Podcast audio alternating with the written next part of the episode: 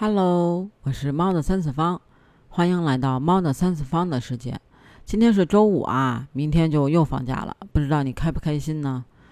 那说啊，这个上海因为之前呃疫情，然后推迟了一个月考试，这也考完了。其实说啊，收到这个大学录取通知书都应该是开心的一天，但是呢，这有一个人就不开心了。那你报这个志愿的时候啊，你是看专业还是看学校，还是看这个学校的什么能力呢？那如果是父母选的话，你是更注重这个九八五二幺幺这个学校的名头呢，还是更注重这个专业呢？还是更注重这个学习的氛围呀、环境呀，或者其他的什么呢？欢迎你评论区跟我分享哦。说有一个考生啊。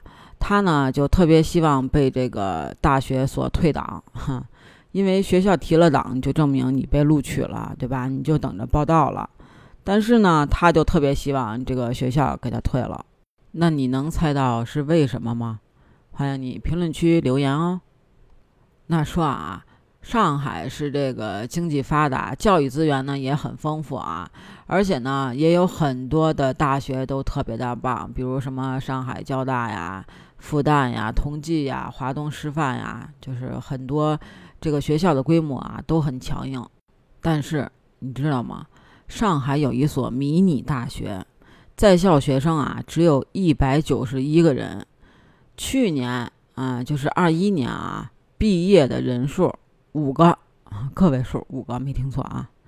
它是一所民办的学校啊。这所大学啊，每年的学费，一年的学费啊，就是十五万。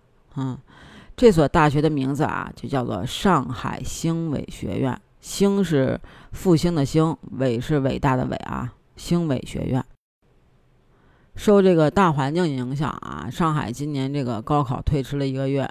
这填报的日期呢，当然也就向后推了，直到这个七月三十号啊，高考生才完成了本科阶段的志愿填报。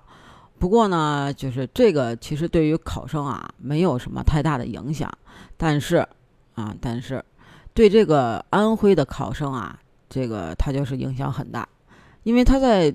嗯，填报志愿的时候啊，看到了这个上海兴伟学院，就是咱之前提到的那个啊，复兴的兴，伟大的伟啊。当时呢，系统给他评估的这个填报的成功率啊是百分之七十八，就是有很大的几率呢被这所大学所录取。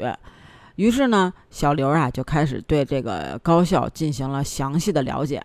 他发现啊，这个学校是一所民办的学校。是这个非盈利性质的，嗯，学制呢也是四年，毕业以后呢可以获得这个本科的学历，而且啊，今年在全国计划招生，总共就三百个。这安徽这考生啊，对这个学校啊也是比较满意的，虽然是民办的啊，但是能够获得这个本科学历的话呢，就未来就业也会更顺利一些。所以呢，他在填报志愿的时候啊，系统没有把学费这个，呃，十四万九千九百八十五的最后这个个位显示这个五显示出来。所以呢，这个安徽这个考生啊，就是一直认为这个学费一年也就一万多，还勉强可以接受，于是呢就报了这个学校。但是啊，等到录取的时候，这学生发现。这所大学的学费每年就要十五万左右，读四年就要花六十万，实在是太贵了。可是呢，档案已经被提走了，很多人啊都没有听过这个上海星伟学院。但是呢，它确实是一所民办院校。那不知道你听过没有？欢迎你评论区给我留言哦。那其实啊，它这个学校只有两个全日制本科的专业。一个是这个英语专业，另一个就是国际商务专业。学校的规模呢也很小，截止这个二零二一年九月三十号啊，这个在校的在校生只有一百九十一个，包括了呃一百七十九名的本科生和这个十二名的这个留学生。哈，去年这所大学在上海录取二十六个人，啊。嗯，但是呢，总共有二十四个人去报到了，在四川呢，录取了三十个人，只有一个人去报道了。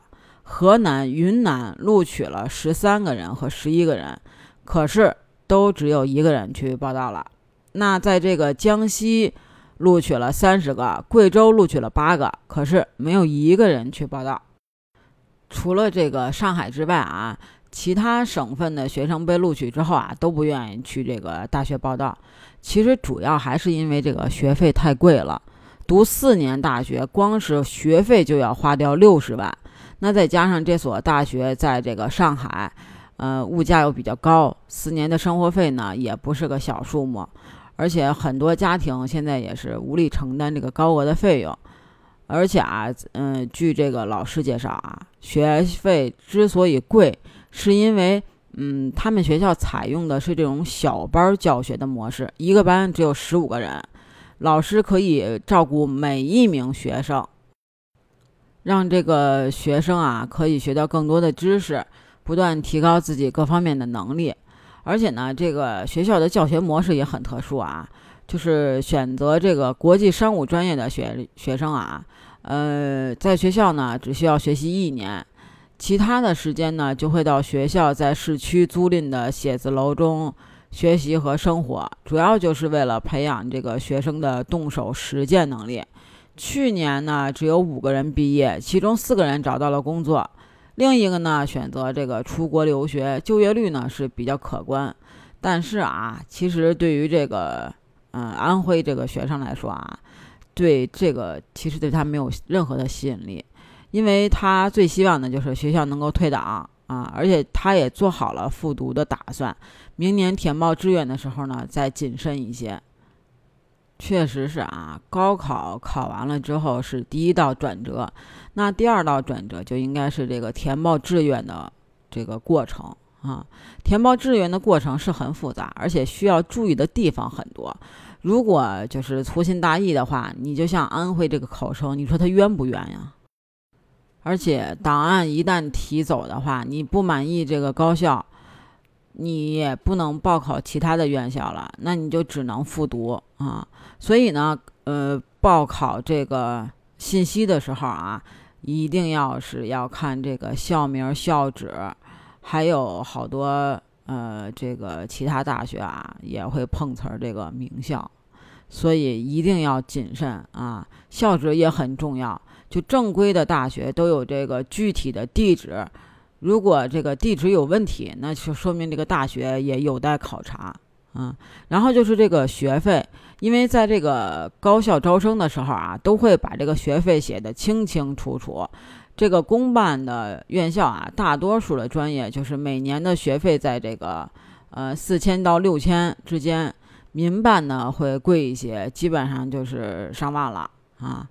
所以呢，一定要仔细看这个金额，千万不要像这个考生一样啊，少看一个数。这样呢，你不但选不到自己合适的大学，而且有的时候还会后悔。我估计现在这个考生可能悔的肠子都青了啊。不管怎么说吧，都祝各位前程似锦，让各位考生都能找到自己适合的、喜欢的。感兴趣的学校和专业，那对于这个迷糊的安徽考生来说，我只能给他报以同情，让他下次明年复读之后考再报考的时候啊，要谨慎、谨慎再谨慎，细心、细心再细心，一定要在把这个信息看全了之后，然后再去做选择。不知道对于这件事情你怎么看呢？欢迎你评论区跟我留言讨论哦。还可以加我的听友群，B J C A T 八幺八，北京小写的首字母 C A T 八幺八，那期待你的加入哦，我们下期见喽，拜拜。